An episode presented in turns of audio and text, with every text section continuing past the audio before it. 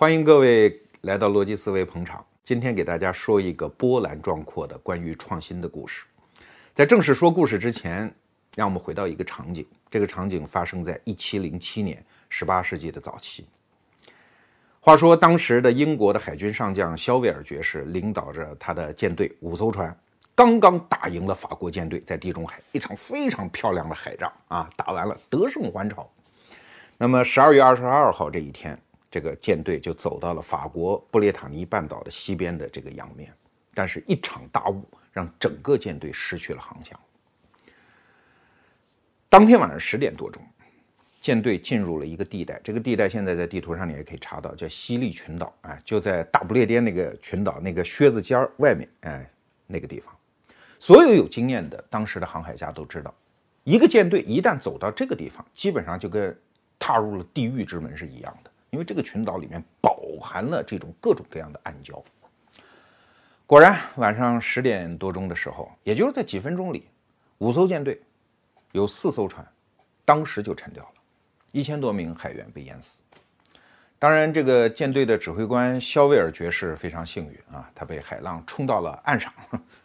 但是他也非常倒霉，发现他的第一个妇女一看，这儿有一个人穿的还不错啊，然后他就发现他手上有一个绿宝石的戒指，所以这个女人二话没说就把他弄死了。这个事后来是怎么知道的呢？是这个女人临死的时候跟自己的牧师忏悔。说三十年前啊，我这弄死一人，你看这戒指还在这儿，所以这个事儿才真相大白。但是今天我主要不是想跟各位讲肖维尔爵士的悲剧，而是这场海难发生之前几个小时的事情。就在几个小时，他船上的一个船员向他报告说：“我们可能走错方向了，啊，我们可能正在偏离我们原定的航道。”听到这番话之后，你知道发生了什么吗？肖维尔爵士下令立即把这个船员处死，在这个甲板上执行了绞刑。哎，你觉得好奇怪啊？怎么会这么粗暴呢？要知道，这是当时英国海军条例的规定。任何人只要是越级向自己的上司，尤其是船长去报告关于船的位置的信息，就按叛乱罪当时就处死。这件事情没有什么可废话的。那为什么会有这样一个条例呢？原因是当时的航海技术导致任何船只、任何船长在茫茫的大洋上行驶的时候，心里都是没数的。我到底在哪？不知道。所以整个船上所有船员的性命靠的是什么？靠的就是船长的经验啊！甚至他的经验也没有什么依据。说的更直白一点吧，靠的是船长的直觉。而一个人当他靠直觉进行判断的时候，旁边七嘴八舌啊，就像那个没主意的女孩，一旦来到秀水街这种地方，旁边女伴也说这件好看，那件好看，一会儿就糊涂了。所以当时在英国的海军当中，这是一个惯例，就是当船长在判断位置的时候，谁都别废话，废话就是死。结果这个海员就这样被处死掉。这就回到了我们今天这个故事的核心，就是。在十八世纪初年，当时的航海技术导致，因为当时航海的需求非常大啊，因为整个美洲殖民地已经开拓了嘛，对吧？整个每年从欧洲到美洲，即使只是英国一家，每年就有三百多艘船在那儿航行，但是没有人能够判断出自己的准确位置。要知道，在大洋上航行啊，判断位置大家都知道是两个纬度，第一个是纬度，第二个是经度。纬度很好判断啊，一个有经验的船长根据自己的季节，然后每天判断太阳升起的高度啊，然后用一些简单的仪器一测，这这大家都知道啊。但是这也是一件非常苦的事情啊。据说我看到的资料就是说，在那种后象限仪发明之前，二十个船长有十九个都是因为天天盯太阳变成了独眼龙。所以我们在有些海盗电影里面看见那些船长都是独眼龙，对吧？带一个那个，哎，你总觉得这是海盗被人多瞎的，不是？是因为常年观察太阳，一只眼睛视力受损，啊。但是后来发现，呃，发明那种后象限仪之后，这个问题就解决了。可是有一个问题，就是精度是没有办法确定的，啊，你看纬度它是自然形成的，对吧？零度就是赤道嘛，九十度就是南北极嘛，哎，这个非常是天然的。可是精度，你说哪儿是零度，哪儿是九十度？你可以随便定，实际上一直到很迟很迟，甚至到二十世纪的时候，法国人都不服，说凭什么那个格林威治天文台那叫零度啊，对吧？应该法国巴黎呀，啊，据说后来还有这个伊斯兰学者认为经度这个应该零度定在哪儿？麦加呀，那圣地啊，那人类的中心呢，也定在那，这一直是争论不休的一个事情。好，不管哪里是零度吧。你在茫茫的大洋上航行，你怎么知道你在行经到多少度？解决这个问题的原理呢，其实特别简单啊，其实就就是个时间问题啊。你比如说啊，我们以格林威治时间说这儿是零度，那大家都知道嘛，地球三百六十度，对吧？那么一天二十四小时，所以你行经到哪儿，其实每走十五个经度就是一个小时的时差啊。这个道理非常简单，所以怎么搞清楚经度呢？很简单。就是知道格林尼治时间是现在几点，然后知道我们同时现在是几点，一减这个时差，然后除以十五，就知道我们现在差了多少度，对吧？道理原理就这么简单。可是问题，老天爷啊，怎么知道这个时间差呢？一旦我到了茫茫大洋之上，我已经看不见英国的海岸线了，我怎么知道格林尼治时间是多少呢？有人说：“你不废话吗？带块表啊，啊，对呀，当时哪有那么好的表呢？这就是问题啊。所以，怎么知道时间？怎么知道精度的测定？这已经几乎成为折磨欧洲人几百年的一个大难题！没有这个靠谱的测定方法，会导致什么情况？你看啊，当时的航海，第一。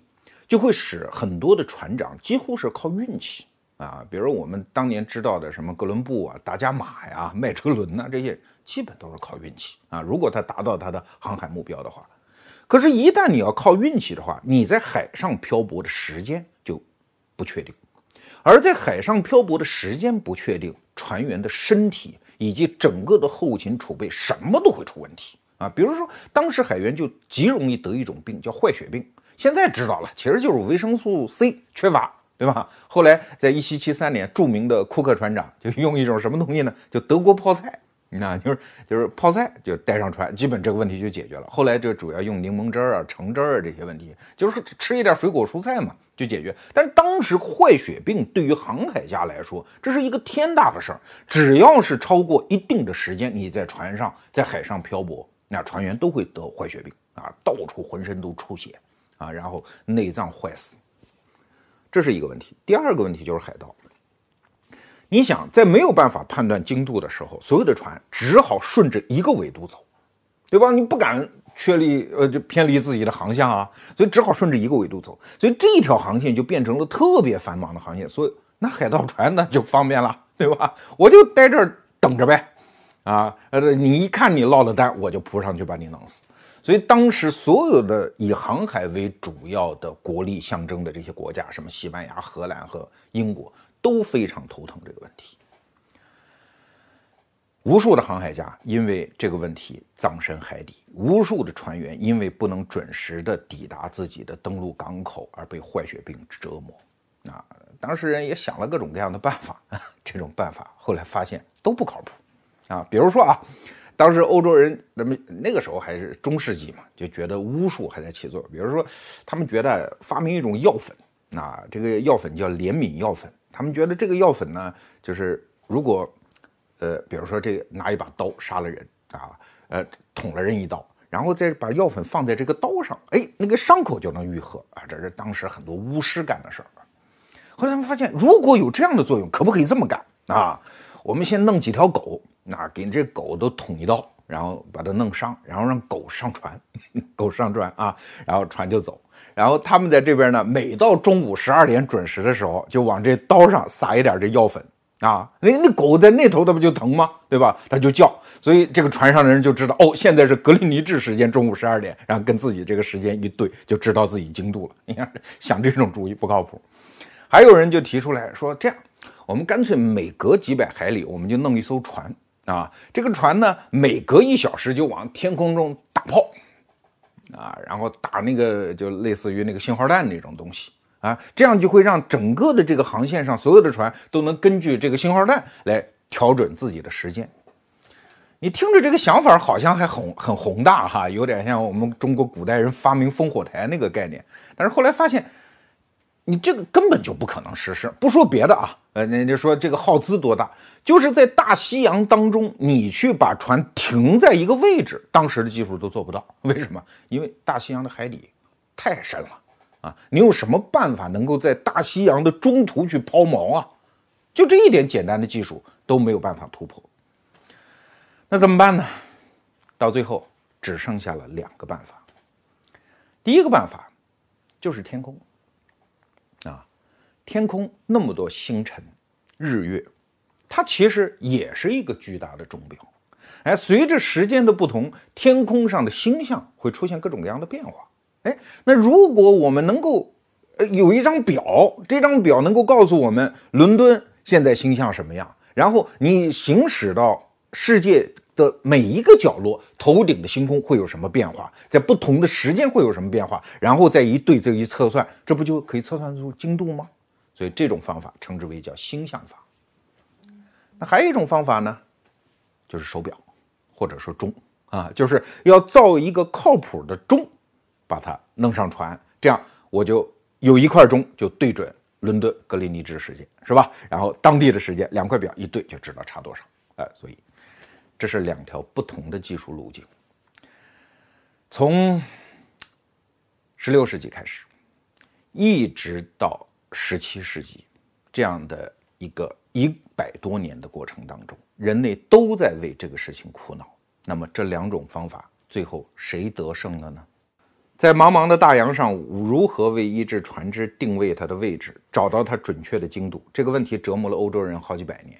而最早折磨的呢，还不是英国人，是西班牙人。大家都知道，对吧？哥伦布，西班牙人开创了大航海时代，然后西班牙的舰队一时是称霸大洋的。好了，当时的西班牙国王叫菲利普三世，他就说：“那这个问题怎么解决啊？干脆悬赏。”那最早去冲刺这个赏金的是谁呢？著名的当时的科学家伽利略。伽利略两个办法他都想了。啊，一个是钟表法，大家都知道，其实钟表那个钟摆啊，就是伽利略发明的，对吧？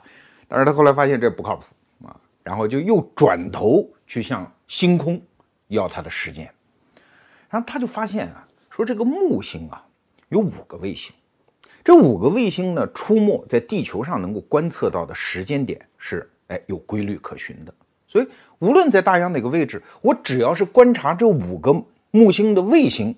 看它的出没的规律，我就可以定下时间。哎，他就想了这个办法啊，他甚至做了一个东西叫塞拉通，这东西有点像一个一个防毒面具啊，就是一个船员在戴上那个东西，然后一只眼睛可以瞄准木星，定准，因为木星比较亮，对吧？然后另外一只眼就能够通过一个孔能看到那个卫星。可是这个塞拉通啊，说实话，在陆地上还比较好用，比较好用啊。但是，一到船上根本不可能啊！那你船是颠簸的呀，在茫茫的星空中找那么像微尘一样的点，然后试图通过一个小孔把它定位框住，这怎么可能有操作性呢？按当事人那些来讲，就是船员的心跳都可能使那个卫星的那个小点儿跑出我们的视距。所以这个问题虽然从理论上伽利略找到了方案，但是没有解决方案，没有解决方法。我们再回头说这个钟表法啊，这就说到一七零一七一四年，就是我们前面刚开始说的一七零七年那一场肖维尔海军上将的大海难之后的几年，因为英国人觉得这太可怕了，我们是要靠海洋立国的国家呀，一个舰队就这么就报销掉了，而且就在家门口，还不是在什么美洲大西洋上，就在家门口就完蛋了，这怎么行？所以整个英国上下就把这件事情几乎当做天字好的事情，一定要把它解决掉。后来国王就说：“那我们也学菲利普三世，我们也悬赏吧。”然后就组织了一个委员会啊，这个委员会就请来了当时著名的德高望重、德艺双馨的老科学家牛顿啊，艾萨克·牛顿。牛顿就做了一个报告，据说那天他显得特别疲惫，他开篇就讲到了这个钟表法，但是他讲钟表法的意思呢，是说这个玩意儿不靠谱，而且他在那篇讲话当中。哎，也透出这个含义，说不仅我们这一代人不靠谱啊，可能靠谱的钟表以后都发明不出来。为什么呢？其实我们知道，钟表对于欧洲中世纪的匠人来说，它它是一个已经比较成熟的技艺啊。说我们知道，像利玛窦到中国的明朝来给皇帝就献了钟表啊。我们清宫里还摆了很多那种西洋进贡的钟表啊，这不已经成熟技术吗？对。可是你要知道，那些成熟的钟表都是在陆地上的，是摆那儿不动的。一到船上，你想至少可以发生两种情况：第一，船上的颠簸。会让钟表的走时就变得不准。第二，寒暑，啊，如果是它在热带装船，然后往北开，一下子热热胀冷缩就不对了，对吧？然后让它的那个钟表的润滑油、润滑剂，什么东西的物理性状都发生了变化，都会影响这个钟表的走时。那么，如果我们就说我们不走太远的路啊，就从英国，然后我们到达美洲，然后返航，那那到达的路上大概走多少天呢？四十天。那么，如果需要精确的测定精度的话，那么需要这个表精准到什么程度呢？每天误差不超过三秒，必须精到这个份上。而当时所有的钟表都不可能在海洋、在船上的那种环境下达到这种精度，所以牛顿说这件事情几乎就不可能。好吧，你说不可能，但是有一个民间人士，他叫哈里森。那就是我们今天这个故事的主角，这个人实际上就是普普通通的一个钟表匠。错，不是钟表匠，一木匠啊，从来没做过钟表，他就生活在就是农村里的一个木匠啊。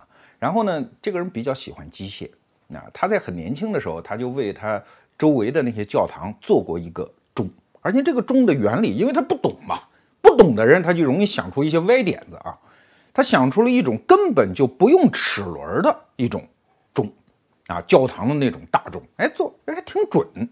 然后呢，他又想到了一些办法啊，比如说当时他不是用钟摆，而是用一种叫烤架，哎，具体技术咱们就不说了。他发明了很多东西，比如说一种叫蚱蜢这个擒纵系统，那他觉得他这个钟是不错的，所以他说要不我去冲刺一下这个奖金。他动这个念头的时候是一七三零年。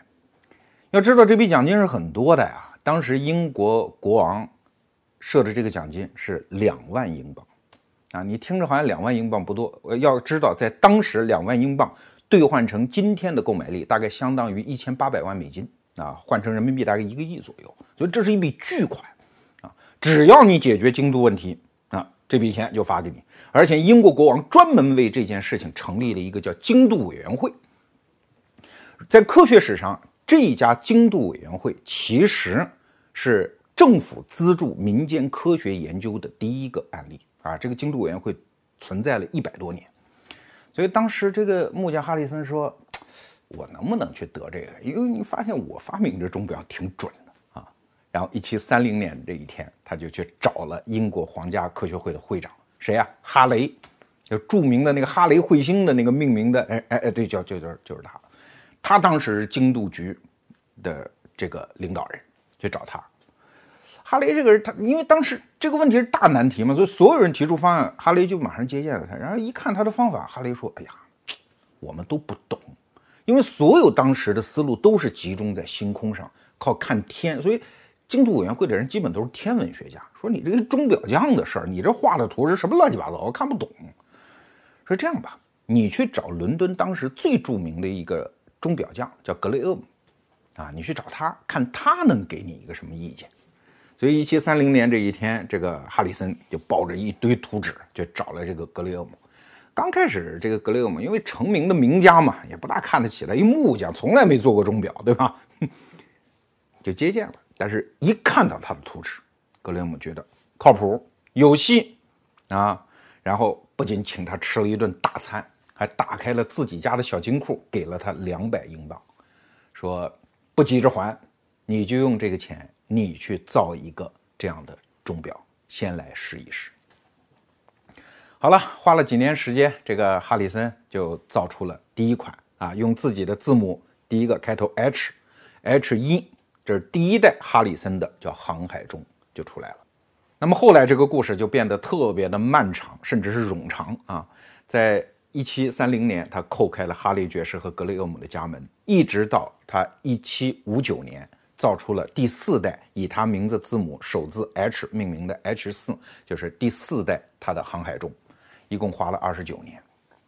这二十九年里面，他一共做了四代钟，然后吃尽了千辛万苦。哈里森这个人很有意思，首先他没文化啊，他后来跟京都局打官司嘛，非常愤怒，然后他写了一本小册子啊，骂这个国家的京都局。这篇文章啊，第一句话就二十五页，第一句啊，一个标点符号都没有啊，就这么一人。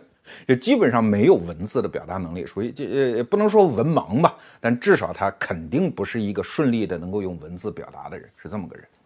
然后第二就是我刚才讲的，他也没什么经验，他根本不是主流钟表行业里的人。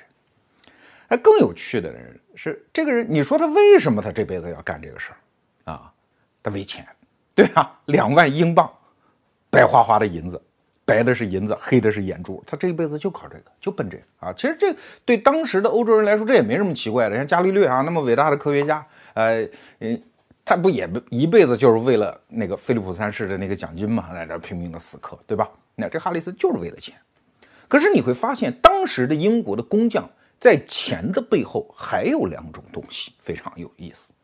第一就是工匠精神啊！最近罗永浩另一个罗胖啊，老在讲工匠精神。什么叫工匠精神？哈里森这个人身上体现的就非常明显。首先，他一定要做出一个非常完美的东西。刚才我们说，他 H 一一直到 H 四，一共四代，做了二十九年，其中第三代最难啊！这第三代他一共做了十几年。那这十几年他靠什么生活呢？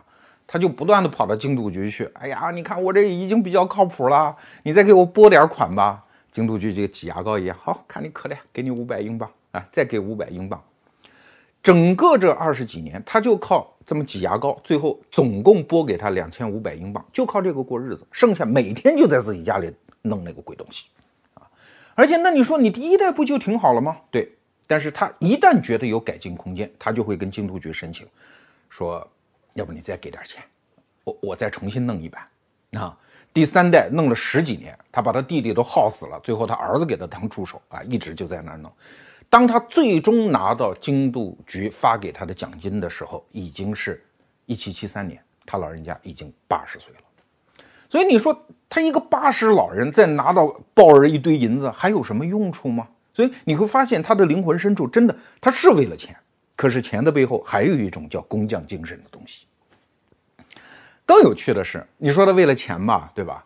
当时法国人，法国政府就知道他在弄这个啊科研攻关项目。就去找他，说要不我们给你钱，啊，你把这技术给我啊，不行，啊，那是不行啊，啊，后来法国人说，要不这样，我们花五百英镑，你给我看一眼，我什么都不拿走啊，我也不用你跟我讲什么，你就让我看一眼，五百英镑行不行？不行，哎，你看他为了钱还有民族气节。啊，当然他有民族气节也不耽误他跑到呃京都就去啊！你看法国人又找我看一眼，你再给点钱，要不然我就给法国人看。他又拿这个去要挟英国政府，所以特别逗。就这个人，你你会发现他是一种财迷，加上工匠精神，加上爱国主义者，一种非常奇妙的混合。但是，这可能这种性格恰恰是一个创新者的性格。但是你以为这几十年间所有英国人都在等着哈里森吗？不是。更主要的判断精度的主战场，其实根本不是他，而是另外一个领域，就是天文学家们。大家都知道现在的格林威治天文台，对吧？在伦敦八公里之外的那个泰晤士河的河口那个地方有个天文台。那天文台干嘛的呀？我们所有人学地理都知道啊，零度经线通过它。那你以为这个天文台就是测定时间的吗？对，就是测定时间的。可是为什么要设立这个著名的天文台呢？其实。当时从十七世纪开始，所有的英国人绝大多数都跟艾萨克·牛顿一样，他们都认为，只有读懂了上帝做的这个钟表，也就是我们的星空，我们才可能找到精确的解决精度问题的答案。所以，格林尼治天文台其实就是为了解决这个问题的。啊，一堆天文学家，呃，前后大概四五代人，耗尽了自己的心血，都是要解决这个问题。但是，这两条路线之争，最后谁胜出了呢？欧洲人为了解决精度问题，两条思路、两种道路的斗争持续了一百多年啊！一条就是头顶的星空，上帝造的那个钟表；第二就是人类造的这个钟表。那么两条道路谁赢了呢？我们先揭晓答案吧。人类造的这个钟表赢了，哈里森赢了。可是我们从他赢的这个漫长而艰难的过程当中，却可以给我们今天的人提供一些借鉴的意义，那就是什么样的环境才能造就这种惊世骇俗的创新？什么样的环境呢？我们先说第一条，就是有节制的魔鬼。在哈里森制造航海钟的过程当中，谁扮演这个魔鬼角色呢？是当时的天文学家们当中的一个人，这个人叫马斯基林。这个人不是普通的凡人哦，是英国第五任皇家天文官哦，啊，格林威治天文台的馆长啊。这个人，这个人其实也挺有意思的，他一生都把自己的所有的激情、生命献给了头顶的星空——天文学，以至于把他的婚期推迟到五十四岁才结婚。啊他就一直看不起哈里森，说你一个破钟表匠，你人类的智慧能跟上帝比吗？对吧？我们这叫科学，我们这个多么富有科学的含量啊！你那个东西算什么东西？所以他一直就是致力于描绘头顶的星表，然后他出版了出版了第一本靠谱的英国海员的这种星表的手册。据说这个手册一直出版到现在，我虽然没见过，但听说一直到现在都还有。也就是每一年出一版，告诉你在什么时间头顶的星空会给你什么样的星象，然后你根据这个，然后用仪器观测就能定下来现在的时间。就这套方法，他一直在坚持。当然了，作为竞争者嘛，一个是知识的优越感啊，他看不起这木匠；另外一方面也有这个奖金在作祟的作用，所以他经常会给这个哈里森捣一点小乱啊。比如说哈里森这个表出来了，他就会说。那你得实验啊，一次实验不行，两次实验，对吧？这次实验不靠谱，再来一次。然后他又会欺负人家哈里森，比如说，那我要求把你钟表上交啊，我要求你把图纸都给我。但是说实话啊，说这个马斯基林欺负哈里森，我觉得都是小说家笔法，都是后来写这本《精度》这本书的人，叫索贝尔啊，这个作者，他有意识的为了强调戏剧性嘛，把马斯基林描述成魔鬼。其实你去看。能够摆得上台面的这个马斯基林对哈里森的迫害，真的没有几件事情啊！我就说最过分的一件吧，就是他有一次说，京度局说我们得把你这个钟表给弄走啊，弄到我们那儿去没收。虽然小说当中啊，这个故事啊不是小说啊，这个书当中用的是这个没收这个字，但其实不是没收，因为当时经度局讲，你要我把奖金给你哈里森。你总得把东西给我，而且你得告诉我这个东西怎么制造。如果你不告诉我，你万一在测试途中啊，你你死了，然后我们钱又花了，然后这个问题永远谜底是石沉大海，那怎么行呢？就要求他把这个钟上交啊。那个哈里森就死活不愿意，后来就这个马斯基林带着这个逮捕状啊，就到到你们家逮捕这个钟。在走的时候呢，运的时候，这个哈里森后来就讲啊，居然用一个没有减震弹簧的马车来运我的钟，这不是诚心想把我的钟颠散吗？啊，据说在哈里森家搬运这个钟的时候，到门口啊，搬运工人一不小心，咣，这钟掉地下了，哎呦，把这哈里森给心疼的。最大的罪状就这个，啊，说马斯基林迫害他，就这个。哎呀，大家想想，这跟今天我们在现实生活中看到的那些学霸们能比吗？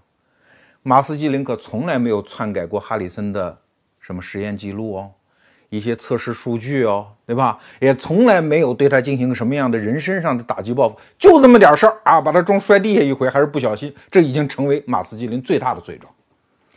所以你看，一个好的创新环境一定是这样，不管竞争多么激烈，不管每一个人都揣着什么样的心态，在制止别人的创新的时候，这些魔鬼是有节制的。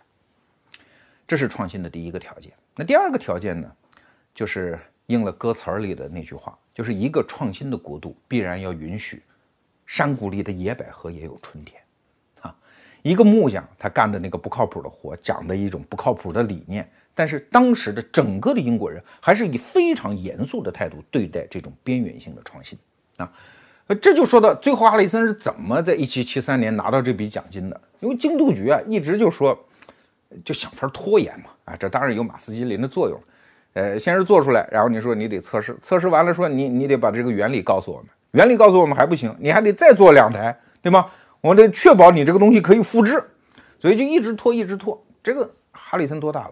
八十了，一个八十老翁，实在最后气得不行，说这样吧，我不跟你们废话了，我直接找国王，找乔治三世。乔治三世正好也是一个天文迷啊，他在自己院里还搞了一个皇家的御用天文台，然后拿去这个哈里森的钟表测试，哎，觉得靠谱。后来皇上就说：“我听你。”啊，给他出了一份这个实验数据。这哈里森拿着这个乔治三世的御用天文台的数据，跑到京都局去。天京都局说：“我们不认这个东西。”你看，这个这个就是一个制度上的一种完善。但是你看，既有国王的这种重视，也有经度局的讲规则。也有整个英国社会当时对这个事情的重视，最后才让哈里森的这样的一个发明释放出他的光辉。最后，哈里森他拿到这奖金是谁掏的呢？其实都不是京都局掏的，谁掏的？国王掏的。国王从自己的金库，国王说：“你别跟他们废话了啊！这帮京都局的天文学家不可理喻。这样吧，我从自己的金库，最后还欠他一万多英镑啊！最后国王掏了八千多，说就这样吧，打一折 就就算结束了。所以，一七七三年，哈里森拿到这笔奖金，也不是正式的拿到这笔奖金，但这个故事就是这么结束的。你看，这是创新所需要的第二点环境，就是不论你出身何处，整个社会它有一种机制来确保。对你的创新的成果的认可的公正性。那创新环境的第三点就是整个社会它要对这个创新的种子有一种培育的能力。那具体到这个航海钟呢，就是一个问题，就是怎么样让这个航海钟变得便宜而且可以量产。要知道哈里森那个钟哈，你这样花两千五百英镑，花几十年弄出一个这个东西钟表，后来有人测算一下成本，我这个老天爷，五百英镑一个。巨款啊，没有哪个船长买得起的呀。可是你看马斯基林搞的那套星谱、星图，对吧？那套东西加上一个象限仪，二十英镑搞定。买本书，拿个小仪器，虽然比较伤眼睛，那 毕竟个便宜啊。大家知道便宜是怎么做到的呢？就是量得大啊，你得在技术上变可以复制，这个就考教一个国家的工业能力。工业能力。所以后来你看，呃，哈里森死了之后。那么它的所有的原理也出出版了，当时所有的英国的钟表匠就扑上去进行研发改进，然后量产。随着产量越来越大，那么这款航海钟的价格就从五百英镑，最后一直落落落落到五十英镑左右啊，以至于几乎所有的人都开始买得起了。而这一点做到是要凭借一个国家的总体的制造业的实力的。所以你看到一八一五年的时候。整个英国，呃，不是整个英国，全世界大概这种航海中就有五千多个了啊，这个问题基本就解决了。我还记得好像达尔文做的那个小猎犬号啊，那个一八三一年出航的那个，呃，去考察的诞生这个进化论的那那艘船，那个船长光他一艘船上就带了二十多个啊，要很多这个精密计时器，让他们互相之间进行校对，所以那个时候你可以见到价格问题已经彻底解决了，量产。决定了一个国家的工业实力，其实也是一个国家的经济的需求实力啊！你比如中国，那我们都说创新，以为创新是一个白胡子老爷爷穿着白大褂在实验室里干的事情，错了。